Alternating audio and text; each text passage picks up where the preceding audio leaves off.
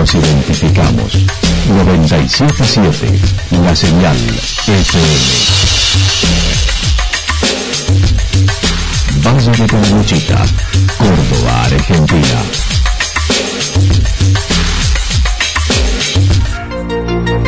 El más completo resumen de las noticias de la región, encontralos todos los días a las 12 y 30, a las 16 y a las 22 horas.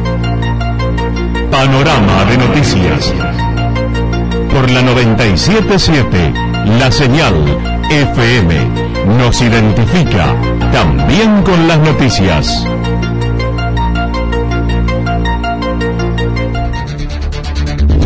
Municipalidad de Villa del Lique. Una forma de vivir.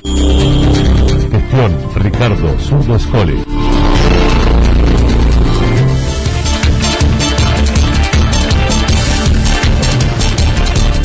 A esta hora hacemos un repaso por la información regional a través de los títulos. La tormenta dejó anegamientos de calles en Santa Rosa.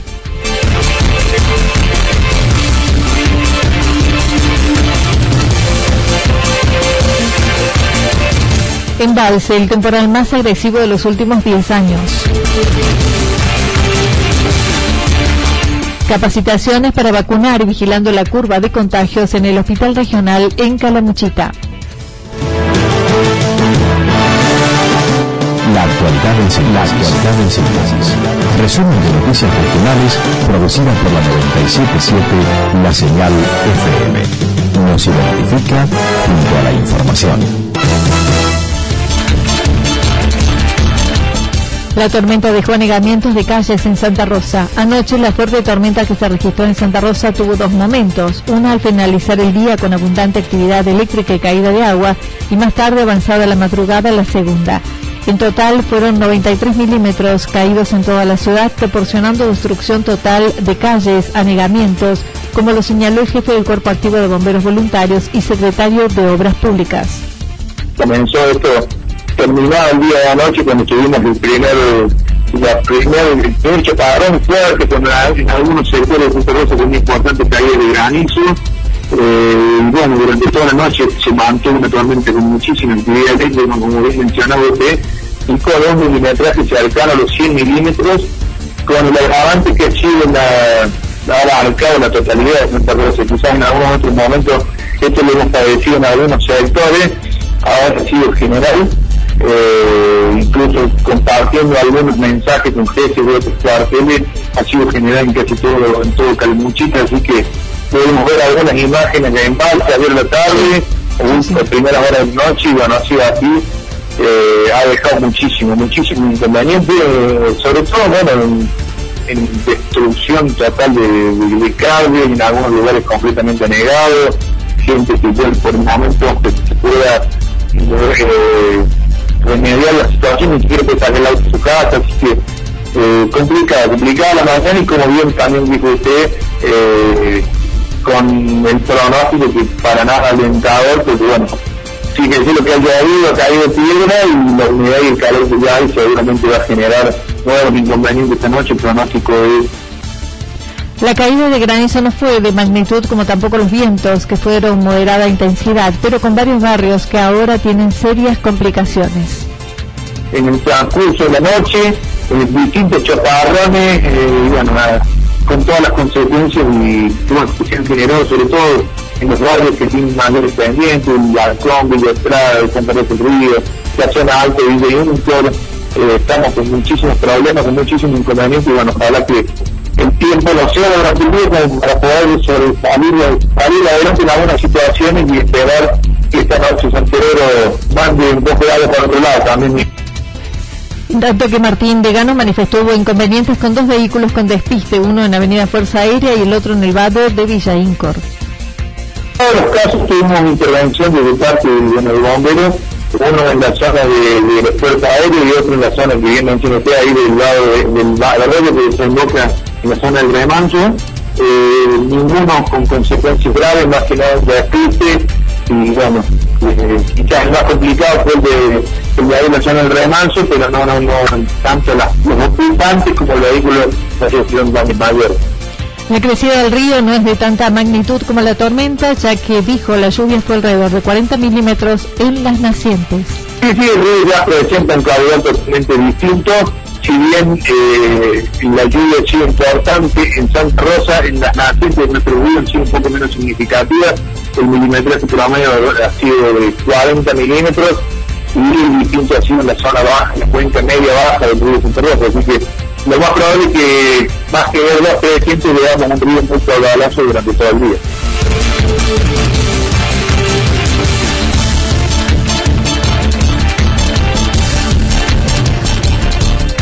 Embalse, el temporal más agresivo de los últimos 10 años. Embalse sufrió las consecuencias de la tormenta que inició ayer por la tarde, alrededor de las 20, con una fuerte pedrea, viento, lluvia y debiendo socorrer unos 12 llamados de auxilio.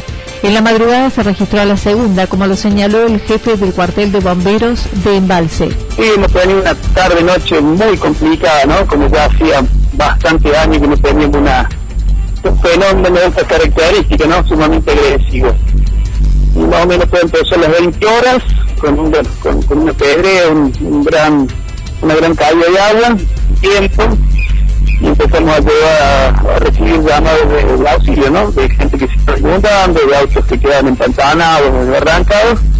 Así que bueno, salimos en plena tormenta a asistir a esta gente. Había también unos 10, 12 llamados. Después tuvimos con un pequeño lapso, donde vino la segunda olada de la tormenta y esta fue mucho más agresiva, mucho más complicada, porque el agua se intensificó más, las piedras eran no eran tantas, pero eran de un tamaño muy importante mucha actividad eléctrica y bueno, empezamos a recibir llamados y bueno, atendimos en, en el lapso de dos horas, una hora y media, más de 20 llamados. Eh, bueno, la, situación era la misma, ¿no? Casas que ya estaba ingresando en, el interior, algunos comercios, autos que se les llevaba la corriente, teníamos que hacer así mismo corte de ruta que son lugares peligrosos, no se registraron evacuados ni personas lesionadas. Martín Bustos recordó una tormenta similar en el 2008, pero señaló fue muy impresionante, con más de 100 milímetros de caída de agua. No, hace mucho tiempo que yo lo último que recuerdo así con la agresividad y con las características de este fenómeno fue en el 2008, ¿no? este, y la cantidad de agua, en principio nosotros después los habíamos pasado 82 milímetros, ahora estamos viendo bien, y cayeron más de 100 milímetros en la zona. Nosotros tenemos un registro de 107 milímetros, ¿no? Y obviamente esta cantidad de agua fue en un corto periodo de tiempo, bueno, obviamente este, eso complicó la situación de la ciudad. En la parte de la central nuclear, este, fueron piedras muy importantes, inclusive hubo daños, de algunos vehículos de, los empleados de, de la ciudad que dejan sus autos afuera en la zona de Santa Isabel también tuvimos una pedrea y no así en la parte de barrio Casistas, ¿no? Porque la gente se ubica el barrio está pegado al, al vertedero donde, donde pasa el, el, agua, digamos, el puente vertedero. Pero sí fue así por sectores, ¿no?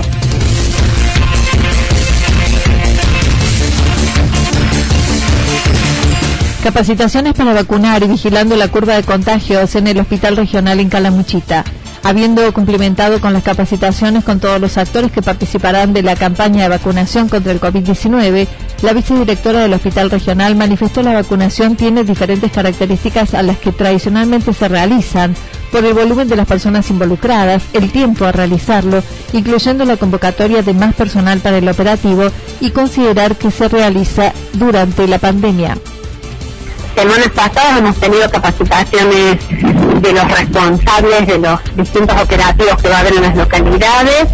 El lunes tuvimos la capacitación de los vacunadores y ahora acaba de finalizar la capacitación de los registradores que también van a ser protagonistas importantes en esta campaña ya que es necesario ir sabiendo en tiempo real cuánta gente se va a vacunar. Y sí, es, distinto por varias cosas, ¿no es cierto? Por un lado, el volumen de personas a vacunar es un volumen muy grande y nos, nos corre, digamos, nos surge el tiempo. Este, la campaña, por ejemplo, de vacunación antigripal es una campaña masiva, muy voluminosa en cuanto a gente, pero se desarrolla a lo largo de muchos meses. Entonces, eso por un lado, ¿no es cierto? Acá eh, se va a realizar la campaña en el menor tiempo posible, que de todas maneras, por supuesto, se va a estar supeditado la cantidad de dosis que vayamos recibiendo. Por otro lado, la vacuna, que ya lo hemos hablado, es una vacuna delicada, complicada en su cadena de frío, entonces eso tiene como un aditamento extra, no se puede cargar en un heladerita y salir a vacunar como hemos hecho otras veces, sí o sí tiene que estar en freezer, la campaña se llevará a cabo en cada localidad que previamente eligió el lugar donde va a vacunar, sea puesto de salud u otro espacio, considerando en Calamuchita habrá 11 puestos fijos y 15 que recorrerán con freezer móvil. Y la vacunación se va a realizar en Calamuchita en 11 lugares, van a tener lo que se va a llamar puestos fijos de vacunación.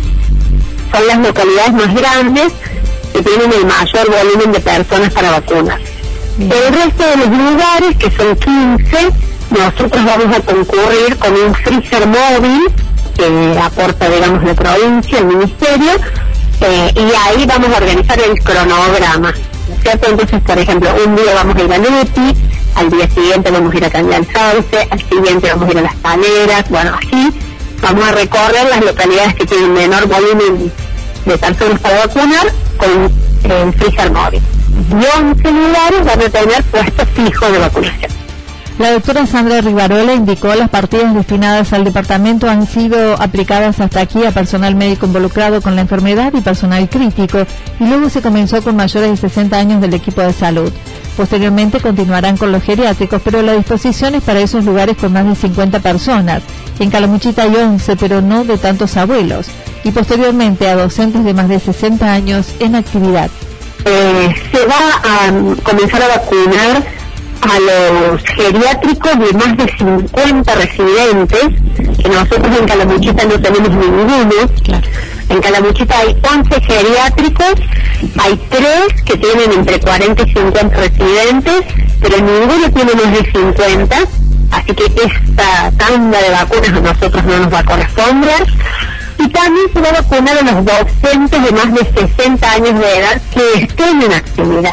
Entonces, eh, bueno, nosotros ahora vamos a terminar de recibir supuestamente, creo que en la mañana de hoy, el instructivo formal y entonces empezaremos a hacer listas en cada localidad, se el listado de quiénes son esas personas y en función del número que tengamos y la cantidad de dosis que lleguen, veremos si ya distribuimos a las localidades o concentramos todavía en el hospital como hemos estado haciendo, que hasta ahora el único lugar donde hemos vacunado es en el hospital.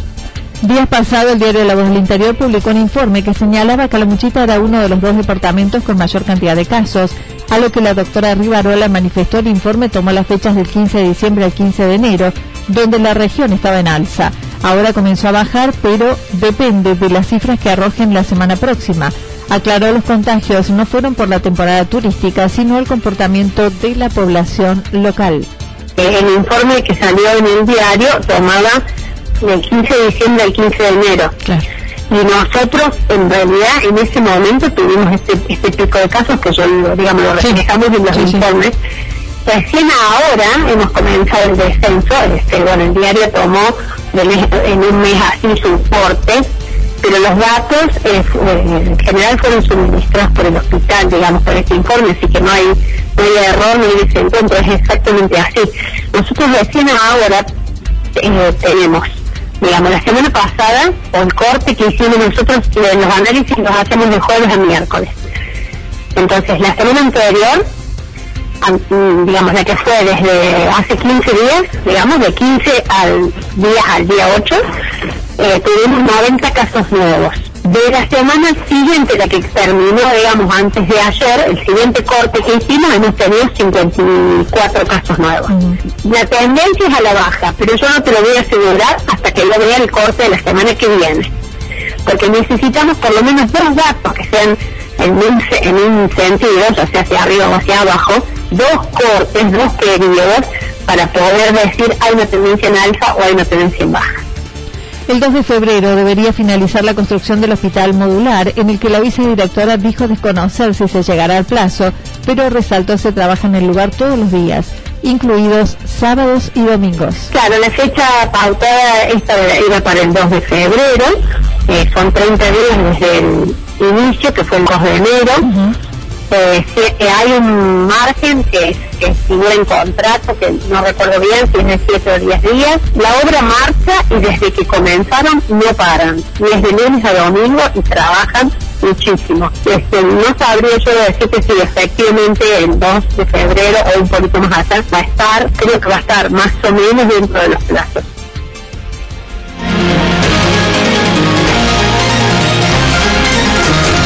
La información regional actualizada día tras día.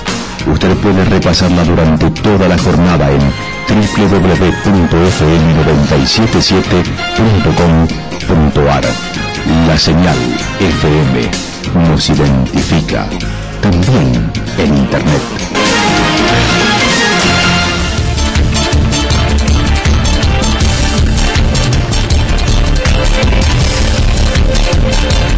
El pronóstico para las próximas horas está indicando tormentas aisladas, temperaturas máximas que estarán entre 27 y 29 grados, el viento soplando del sector noreste entre 7 y 12 kilómetros en la hora. Para mañana sábado indican tormentas fuertes, luego tormentas aisladas, temperaturas máximas entre 26 y 28 grados, mínimas entre 15 y 17 grados. El viento estará soplando del sector nor-noreste entre 13 y 22 kilómetros y luego hacia la tarde rotará al sector sur.